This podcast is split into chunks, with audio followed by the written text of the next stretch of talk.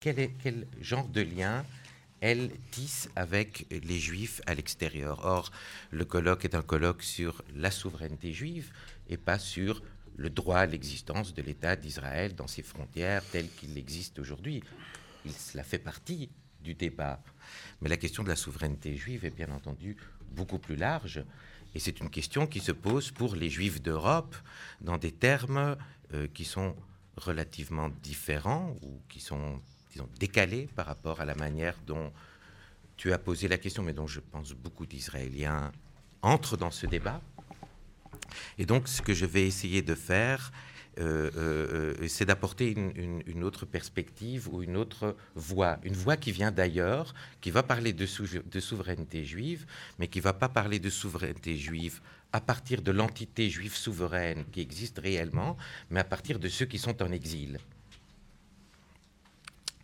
Je peux commencer euh, La question de savoir, tu, l'as demandé, est-ce que l'État souverain, est-ce que l'État-nation est un anachronisme est une question que je vais également investir dans mon, examiner dans mon, dans mon exposé. Mais en vous entendant, en t'entendant et d'autres, on a l'impression que ce sont les Juifs en exil qui sont un anachronisme. Et euh, euh, bien entendu, ça veut dire aussi que le sionisme, d'une certaine manière, a réussi ce qu'il a voulu faire, c'est-à-dire avoir tellement normalisé la question de l'État d'Israël qu'une analyse du genre que tu fais ne prend plus, disons, en compte l'équation à partir de laquelle le sionisme lui-même a été, euh, disons, a été euh, impulsé et inventé. Donc avec la naissance de l'État d'Israël, le, débat autour de la nécessité pour les Juifs d'acquérir une souveraineté propre, de se donner un État, semblait tranché. Et en effet, l'énorme productivité théorique que généra cette question depuis plus d'un siècle s'est grandement tarie. Le dernier écho en fut peut-être la controverse entre Arthur Köstler et Isaiah Berlin, peu de temps après la naissance de l'État d'Israël, au début des années 50. En voici les termes.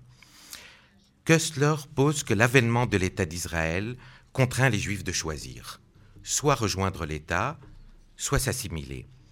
Berlin conteste les termes de cette alternative. L'avènement de l'État permet aux Juifs de rejoindre l'État ou de rester en Europe mais dorénavant de manière différente ou de manière apaisée. L'existence de l'État ouvre ainsi une alternative exclusive pour Köstler, cumulative pour Berlin. L'alternative exclusive de Köstler, proche en cela d'une certaine doxationniste, pose que l'État est la solution aux problèmes juifs, je mets problème juif entre guillemets, en ce sens qu'il abolit l'existence juive exilique. L'alternative cumulative de Köstler pose que l'existence de l'État reconfigure positivement l'existence des Juifs dispersés. Elle les libère d'une inquiétude, de cette inquiétude qu'éprouve chaque individu juif. Elle allège la pensée de chacun d'eux. Alors tel est précisément le lieu que je voudrais investir. L'État et l'existence juive en exil se tiennent dans un rapport qui n'est ni d'inclusion, ni d'exclusion, mais dans un rapport d'affectation mutuelle. Cette affectation est certes énormément débattue de l'intérieur de l'entité juive souveraine et porte sur le caractère juif de l'État. Entre Israéliens ici, c'est à ce débat auquel nous avons eu, auquel nous avons assisté. Mais l'affectation en retour de l'État sur l'existence juive exilique demeure curieusement ignorée et suscite en Europe un vague sentiment de malaise et d'embarras qui est, je crois, le signe d'un rapport toujours contrarié des Juifs avec l'État. Que le libéral Berlin ait valorisé l'enrichissement qui découle de l'ouverture d'un choix individuel a été beaucoup remarqué. Mais Berlin indique aussi que l'existence de l'État affecte durablement l'individu juif qui choisit de, disons, rester, si je peux utiliser ce terme, de ne pas partir, de ne pas rejoindre l'État. Et il l'affecte en lui conférant une espèce de repos mental sans en préciser la teneur. Cet allègement signifie à tout le moins que quelque chose a été volontairement déposé à l'extérieur, quelque chose qui, en retour, va servir de point d'appui à ceux qui se le sont donnés. Ce mouvement de projection vers l'extérieur et de rétroaction attendue, la théorie politique, me semble-t-il, ne parvient pas à la capter correctement. Je vais essayer donc de le cerner euh, par d'autres moyens. Donc la question, quelle est l'affectation en retour de la création d'un État sur l'existence des Juifs en exil? Pour ce faire, arrêtons-nous d'abord sur l'apaisement dont parle Berlin, qui contraste avec cette intranquillité, cette inquiétude si caractéristique de la psychologie des Juifs dispersés. Examinons les quasi-synonymes de ce terme, de, que nous propose le lexique. On a d'un côté apaisement, repos, sommeil, tranquillité, et les termes opposés, agitation, fatigue, veille, vigilance. Ces paires antinomiques évoquent, pour qui connaît la tradition, même aussi superficiellement que moi, cet énoncé qui est en hébreu Loyanum veloyishan shomer Israël, qui euh, est traduit en français, je parle sous l'autorité des spécialistes, il ne dort ni ne sommeille le gardien d'Israël, ou il ne dormira ni ne sommeillera le gardien d'Israël. Cet énoncé, notons-le d'emblée, exprime à la fois une certitude et une inquiétude. Une assurance que la déclinaison en français au présent de l'égard rend mieux, et un doute que la déclinaison au futur rend davantage tangible. Mais l'hébreu biblique ne distingue pas ainsi les temps. Se mêle ici, dans cet énoncé, l'assurance que le gardien ne baissera pas la garde, l'inquiétude qu'il vienne à s'assoupir. Il y a ici comme une contradiction, ou du moins une très forte tension, nichée au cœur même de l'expérience de celui pour, qui cet énoncé fait sens. Cette tension est, je crois, constitutive de l'expérience juive et se situe au cœur non pas d'une pensée politique juive qui stricto sensu n'existe probablement pas, mais d'une habitude politique juive qui irrigue continuellement les modes d'accommodement et d'ajustement du fait juif en Europe. Il convient dès lors de replacer brièvement l'énoncé Il ne dort ni ne sommeille le gardien d'Israël, lo yanum shomer Israël, dans le contexte large du judaïsme exilique, et ici que les spécialistes euh, me pardonnent, je vais répéter maladroitement des choses qui sont relativement communes.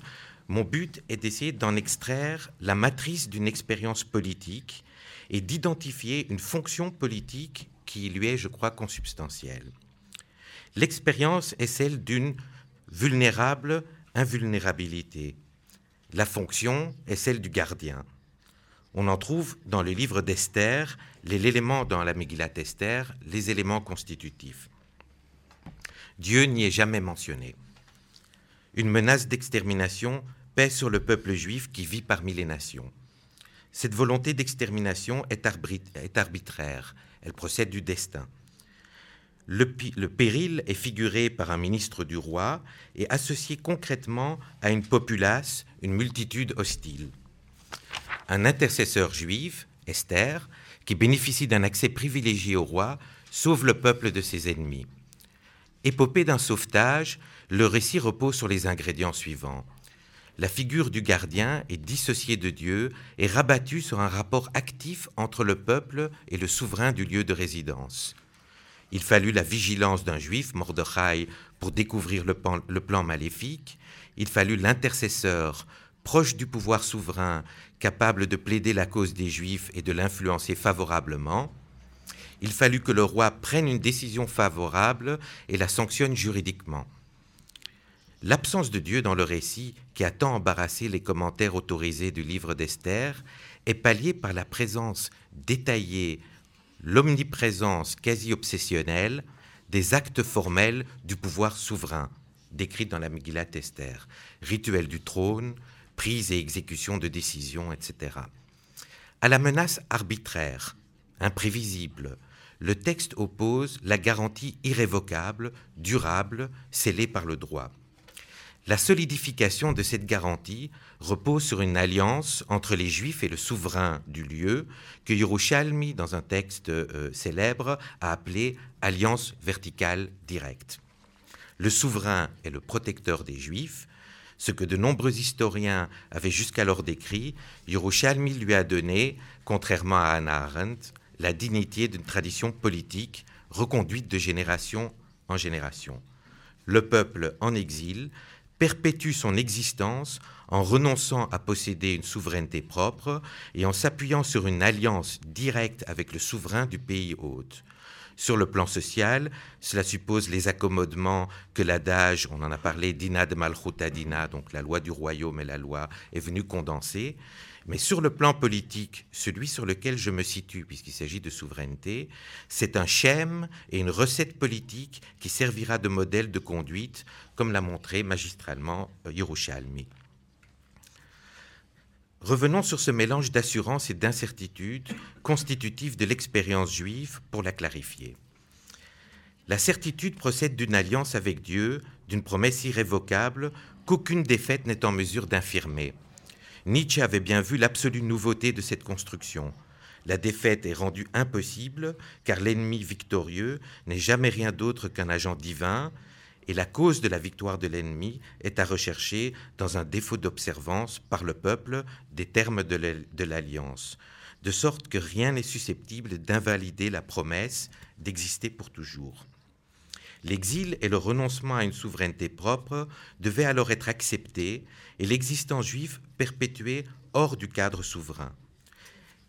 L'inhibition politique qu'appelle cette situation nouvelle, c'est-à-dire la souveraineté est désormais toujours extérieure, et l'éloignement du Dieu vétérotestamentaire, ce Dieu guerrier et vengeur qui en est le pendant, donc il s'éloigne parce que son intervention directe, tangible, est toujours davantage improbable. Ces deux éléments appellent ce schème de l'alliance verticale directe, donc la fonction du gardien.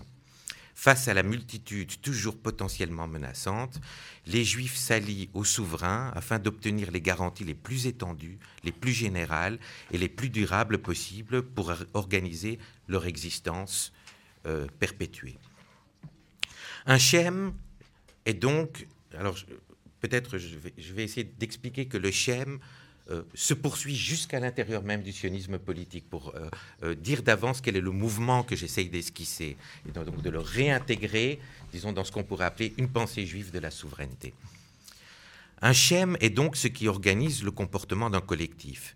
Il n'est pas une doctrine, mais un mélange de maximes, de règles, de principes, d'habitudes et du cumul des expériences passées qui permirent de les valider. Il ne s'agit pas donc d'une théorie politique, mais d'un ensemble vague de connaissances disponibles, une sédimentation de manières de faire préalablement expérimentées, avec les généralisations, les formalisations et les idéalisations toujours partielles qui entrent dans la composition d'une recette. Cette recette, dont le livre d'Esther énonce exemplairement les ingrédients de base, organise une hétéronomie politique acceptée, un renoncement volontaire à la souveraineté, une inhibition politique assumée. Mon hypothèse est ici que la figure du gardien ou la figure du vigile, au cœur de ce schème, structure l'expérience juive durablement malgré les transformations radicales de la politique en Europe, et cela jusqu'aujourd'hui. En dépit de son caractère apparemment paradoxal, je veux soutenir la thèse que l'État d'Israël est l'incarnation contemporaine de la figure du gardien, qu'il en est l'équivalent fonctionnel ajusté à notre époque, et qu'en tant que tel, l'État d'Israël est non pas un État-nation, mais un État gardien. Mon raisonnement est donc historique et politique, et il me faudrait logiquement retracer les étapes de la transformation de la politique en Europe afin de montrer qu'une structure demeure immuable malgré les bouleversements de la souveraineté en Europe. Entreprise naturellement déraisonnable vu le temps qui m'est imparti et pourtant nécessaire à la démonstration. Je vais donc procéder à un court-circuit en citant encore une fois Yerushalmi qui dit la chose suivante. Les Juifs n'ont pas compris ce que préparait l'Allemagne nazie parce qu'ils raisonnaient encore dans les termes de l'alliance verticale directe, alliance pourtant périmée. Curieux raccourci pour un historien, puisqu'entre l'ère de la souveraineté dynastique, disons qui va des grands empires jusqu'au Moyen Âge, jusqu'à la fin de l'Ancien Régime, donc entre cette, énorme, cette époque et la Shoah, l'historien Yerushalmi fait comme si rien de significatif ne s'était passé. Or, nous le savons tous, les transformations furent profondes. Certes, l'époque de la souveraineté dynastique est celle où se consolide cette structure d'alliance appelée alliance verticale directe des Juifs avec le souverain contre la multitude menaçante et imprévisible. La souveraineté y est donc extérieure, elle est extérieure à la population et transcendante. Sa légitimité euh, est divine ou traditionnelle. L'alliance se matérialise dans des chartes que les communautés juives traditionnelles, par l'intermédiaire d'un intercesseur qui se fait négociateur ou diplomate, obtiennent du souverain possesseur d'un territoire. Ces chartes fixent un régime d'exception, un droit de résidence avec ses privilèges et ses servitudes. Plus ou moins efficace selon les, les périodes, cette alliance verticale directe repose, disons, toujours sur un modèle triangulaire. Le souverain protège sous condition les juifs contre la menace de la multitude. L'époque de la souveraineté populaire, dont Yerushalmi ne parle pas, est celle où le peuple et le souverain tendent à se recouvrir. Elle aboutira à l'édification de l'État-nation. Elle rend l'alliance verticale directe inopérante puisque le peuple, entité désormais consistante et ordonnée, devient souverain. Le peuple monte dans le pouvoir et se confond avec lui. La structure d'alliance traditionnelle dans une constellation triangulaire est désormais inopérante. Alors de quelle manière le schème et la recette persistent pourtant, cela ne se laisse pas aisément cerner. On le sait, l'ère de l'émancipation propose aux Juifs la transaction suivante. Troquer le régime d'exception, pardon, donc échanger le régime d'exception qui assure la sécurité et la tranquillité du collectif juif, sécurité toujours provisoire et conditionnelle, donc la troquer contre l'égalité et la sécurité de chaque individu par le droit commun, droit commun qui se caractérise par sa généralité, son impersonnalité et sa durabilité. Troquer donc la tolérance accordée aux collectifs résidents contre l'assurance attachée au statut d'individu citoyen. Yerushalmi demeure silencieux sur cette époque nouvelle, mais on sait que les hésitations furent nombreuses hésitation persistante sur l'aptitude ou la volonté des Juifs de rejoindre le peuple et de participer, ou de rejoindre les peuples et de participer loyalement aux projets nationaux. Hésitation qui continuèrent de traverser toute l'époque. De même, la perte des garanties collectives associée à la dissolution du collectif était génératrice d'inquiétude, mais globalement l'invitation à s'émanciper et à rejoindre les peuples était accueillie comme une libération. L'alliance n'était plus collective et verticale, mais individuelle et horizontale. Et on le sait, les Juifs comprirent cette participation en Allemagne comme la contribution d'un collectif largement réaménagé et calé sur l'idéal de la Bildung, ils le comprirent en France comme une participation individuelle, sans reste, sans que ne subsiste de traces du collectif. Mais que la souveraineté fut effectivement populaire, que la démocratie fut, disons, véritablement représentative, est un débat qui traverse toute cette époque et qui ne cesse de traverser cette époque. Que le collectif juif fut réellement dissous est aussi un débat qui traverse toute l'époque, époque qui vit naître le problème juif moderne. Ces deux incertitudes conduisirent les juifs à l'ambivalence.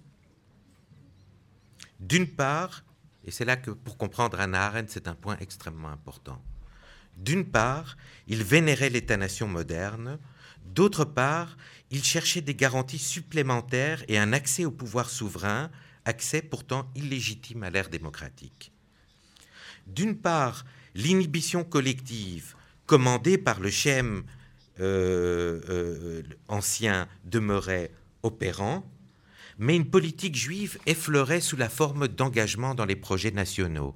Engagement pensé comme contribution du collectif juif en Allemagne, comme participation individuelle en France, mais souvent à l'horizon d'une convergence ou d'une coïncidence d'un idéal ou d'une mission juive avec un idéal ou une mission nationale. Il serait trop long de revenir sur la manière dont cette constellation moderne sécréta l'antisémitisme moderne et aussi le sionisme politique. Le mouvement sioniste mérite le nom de révolution en ce sens précis. Il semblait rompre avec le, avec sur le point central de l'hétéronomie politique assumée. Non plus persister dans le cadre souverain des nations hautes, mais se donner une souveraineté. Non pas forger une alliance avec une instance souveraine extérieure, mais devenir un sujet politique à part entière. Mais peut-être faut-il noter d'emblée combien l'activité la plus visible du mouvement sioniste conserva quelques traits saillants de la diplomatie juive traditionnelle. Face à la menace, surgit la figure de l'intercesseur, Herzl, qui bénéficie d'un accès au souverain, d'un accès privilégié au souverain, afin d'obtenir une charte. Mais cet, intercesseur agit, euh, comme le veut l'époque, à, l'échelle de l'Europe des États-nations impériaux. Anna Arendt admirait Herzl précisément pour ça. Elle y voyait une entreprise salutaire de désinhibition politique, une volonté d'instituer un sujet politique juif agissant. Ceci constituait certes une révolution et semble infirmer la structure dont nous avons pourtant posé la pérennité. Le sionisme consistait à agir sur soi-même, à se donner une souveraineté, à se donner un État, se donner et non recevoir, s'octroyer et non demander. Mais qu'est-ce qu'il convenait de se donner? Et de quel sujet politique s'agissait-il lorsqu'il disait vouloir agir de lui-même et agir sur lui-même? Cette question reste ouverte. La lecture des penseurs proto-sionistes, puis des doctrinaires sionistes, ne permet pas de répondre de manière univoque à cette question. Ce sont des choses multiples que l'on voulait se donner, des choses parfois complémentaires, mais souvent aussi contradictoires. Parfois ces choses, on les trouve juxtaposées à l'intérieur même d'un seul et même texte, sans parler des désaccords extrêmement nombreux, euh, plus ou moins explicites entre les différents auteurs. Je voudrais, pour introduire de la clarté dans ce que l'on voulait se donner, distinguer trois modalités de l'État. Naturellement, c'est un État qu'on voulait se donner. Je pars de l'idée que c'est une souveraineté, un État. Mais pour introduire de la clarté, je voudrais distinguer trois modalités de l'État qui souvent se, se superposent, mais qu'il convient, je crois, de tenir séparées. Ce sont moins ici trois définitions de l'État que trois manières d'identifier sa fonction cardinale que je voudrais euh, euh, euh, que je voudrais séparer et identifier. Un, État-abri. Deux, État-peuple. Trois, État-gardien. À chaque figure de l'État correspond un genre de sujet politique, ou plutôt, chaque figure de l'État fait fond sur un genre de sujet politique. Je vais brièvement chacun des trois les caractériser. L'État-abri est l'État saisi à travers sa fonction de protection il renvoie à cette fonction classique qui consiste à garantir la paix intérieure. Lorsqu'il offre aux Juifs protection, il est conçu comme un havre de paix, un abri, un lieu de tranquillité, un refuge. L'expression Nacht-Asile de Nordau en est un écho. Mais l'Espagne, la Pologne, l'Empire ottoman, la France, l'Allemagne, les États-Unis purent être désignés ainsi. Et l'abri est toujours provisoire, précaire se donner un abri, qu'est-ce que c'est que le mouvement de se donner un abri? Euh, euh, Cela veut dire le construire soi-même et ainsi le rendre durable. Le trait, distinctif, distinctif du sujet politique qui se le donne est un collectif menacé, un collectif réfugié, un collectif vulnérable. Et puis, deuxième chose, il y a l'État-peuple. L'État-peuple est l'organisation politique d'un peuple ou le peuple dans sa forme politique moderne. Il a pour fonction d'ordonner le peuple à l'intérieur, de refléter sa personnalité et d'exprimer la voix de cet individu collectif à l'extérieur. Se donner un État signifie ici exhumer une nation, créer un État-nation. La doxa sioniste parle de normalisation du peuple juif, et cet alignement sur le paradigme politique européen emporte toute la panoplie des mythologies et des symboliques dont les mouvements nationaux durent se doter pour réaliser cette forme qui fut le propre de l'Europe moderne. Le mot retour qu'on retrouve dans le sionisme avec la loi du retour euh, condense ce geste. Le sujet politique est aussi un peuple, individu collectif qui ne trouve plus à se réaliser dans la dispersion, ni en association ou en symbiose avec les projets nationaux exemplaires que sont le projet français ou le projet allemand, et doit le réaliser seul, pour lui-même, sur un territoire approprié. Et puis, il y a une troisième signification, une troisième dimension de l'État, c'est l'État gardien. L'État gardien est l'État en tant que puissance politique. Cette puissance n'est pas d'abord orientée vers le maintien de la paix intérieure. Cette puissance se tient sur les bords du collectif. Elle permet d'affronter l'ennemi. Se donner un État gardien signifie se donner un pur moyen de faire face à la menace, c'est-à-dire se donner des moyens militaires. Le sujet, politique qui se donne cette puissance surgit comme un collectif combattant, il surgit comme une armée. Ces différentes acceptions de l'État, ordonnées chacune à une fonction, abriter, exprimer ou veiller, ce sont les trois fonctions, et à un sujet politique déterminé que j'ai essayé de circonscrire, se tiennent dans de multiples rapports, souvent inextricablement enchevêtrés, pour la raison suivante, c'est que l'État historique européen les a sédimentés et les a amalgamés. Ce n'est qu'à partir du schème que j'ai décrit au début, d'un rapport qui mêle convoitise et réticence à l'égard de la souveraineté, donc d'un rapport contrarié à l'État, que ces distinctions apparaissent dans leur pertinence. Peut-être convient-il ici de rappeler que la question de savoir comment se comprend l'entité juive souveraine elle-même, comment l'État d'Israël, cet État que la conjoncture historique nous a livré, se conçoit lui-même, n'est pas celle à laquelle je tente de répondre. C'est la question à laquelle vous tentez de répondre. La question qui m'occupe est celle de l'affectation en retour d'une entité juive souveraine sur les juifs dispersés, ce qu'elle est pour ceux qui se la sont donnés, c'est-à-dire les Juifs d'Europe. Si les Juifs d'Europe s'étaient donné un État-peuple, l'affectation en retour, que je cherche à circonscrire, qui en aurait résulté, elle serait massive, car elle les aurait transfigurés, les Juifs dispersés, en minorité nationale, vivant hors des frontières de leur État-nation. C'est là une vue qui est absolument inacceptable du point de vue de l'analyse que je mène. Si les Juifs s'étaient donné un état abri, un abri durable, l'affectation en retour qui en, qui en résulte les transfigure en réfugiés potentiels, en réservoirs d'individus toujours prêts à partir pour se déverser dans le refuge. Mais et telle est la perspective que je voudrais défendre. Je, terminerai euh, euh, sur cette défense. Les Juifs se sont donné un gardien, et l'affectation en retour qui en résulte consiste à éprouver la tranquillité que ressent celui qui sait qu'une puissance veille sur lui, qui éprouve que le vigile ne sommeille pas.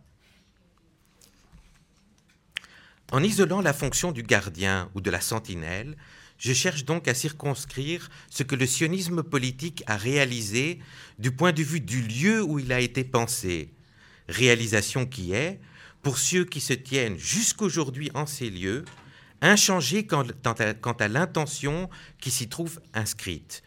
Seul cet objet intentionnel est à même de dévoiler l'énigme qui consiste pour de nombreux juifs dispersés, je le dis pour toi El Hanan, a déclaré que l'État d'Israël leur est absolument étranger, alors même que la possibilité de sa disparition suscite auprès d'eux une angoisse existentielle. L'État juif les indiffère ou les contrarie, mais l'idée de son abolition les affecte au plus haut point. C'est le paradoxe d'Anna Arendt, en fait. En ce sens précis, le sionisme politique n'est pas une révolution au regard de l'histoire juive, mais une variation, certes originale, sur une structure qui demeure inchangée. Avec la Shoah, le souverain populaire en Europe précipita le schème de l'alliance verticale dans la crise, affirme Yerushalmi. Mais il convient d'ajouter, et je rejoins ton sujet, Avec la Shoah, c'est la souveraineté populaire, la forme politique moderne elle-même qui entra en crise et précipita soudainement l'Europe dans, quand même, ce qu'on peut appeler une ère post-souverainiste. Le moment de la naissance de l'État d'Israël se situe à la charnière de deux impossibilités. Celle d'une alliance avec un souverain désormais discrédité, par la Shoah ou par le régime de Vichy en France, un souverain désormais discrédité, celle d'une alliance qui ne, et celle d'une alliance qui ne parvient même plus à identifier le pôle souverain lui-même.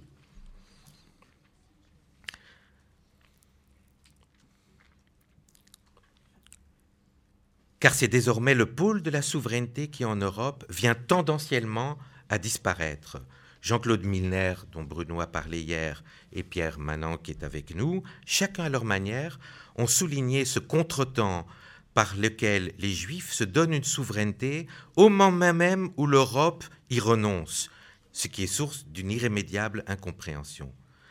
C'est précisément dans cet intervalle où la défiance à l'égard du souverain et la vacance de souveraineté se cumulent que se clarifie ce que les Juifs se sont donné, un souverain protecteur, un vigile, mais projeté en extériorité. Il est difficile de se figurer la nature de cet État gardien.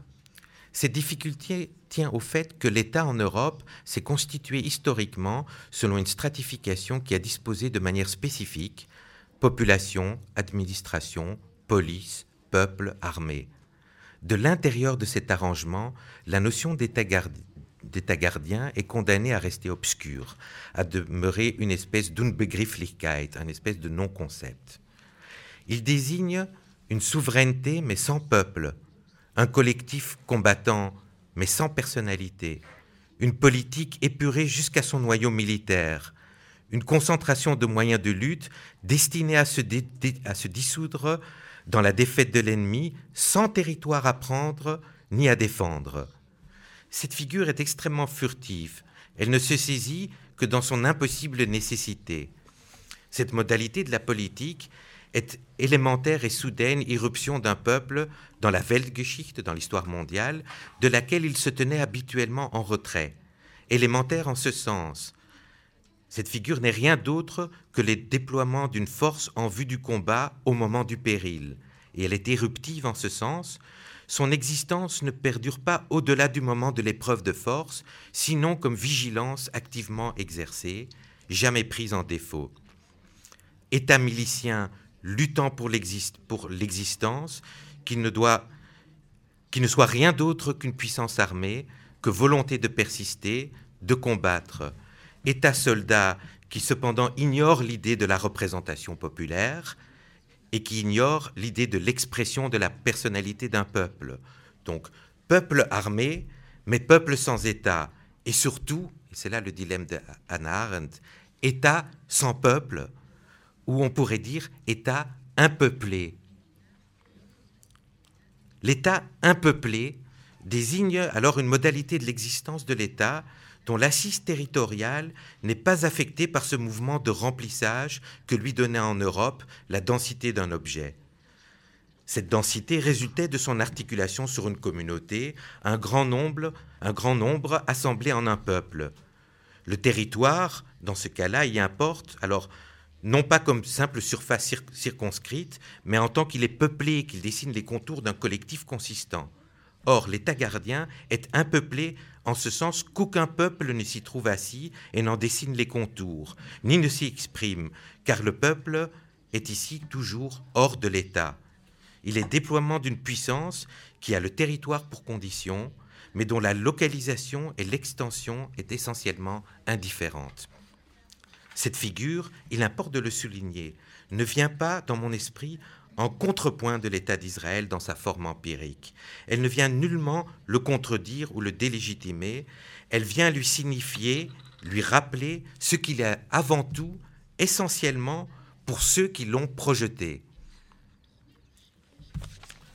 J'en termine. L'énoncé de la tradition, il ne dort ni ne sommeille le gardien d'Israël, que j'ai brièvement commenté en début d'exposé, pose d'abord la nécessité de la protection puis appelle la question de l'identité du gardien.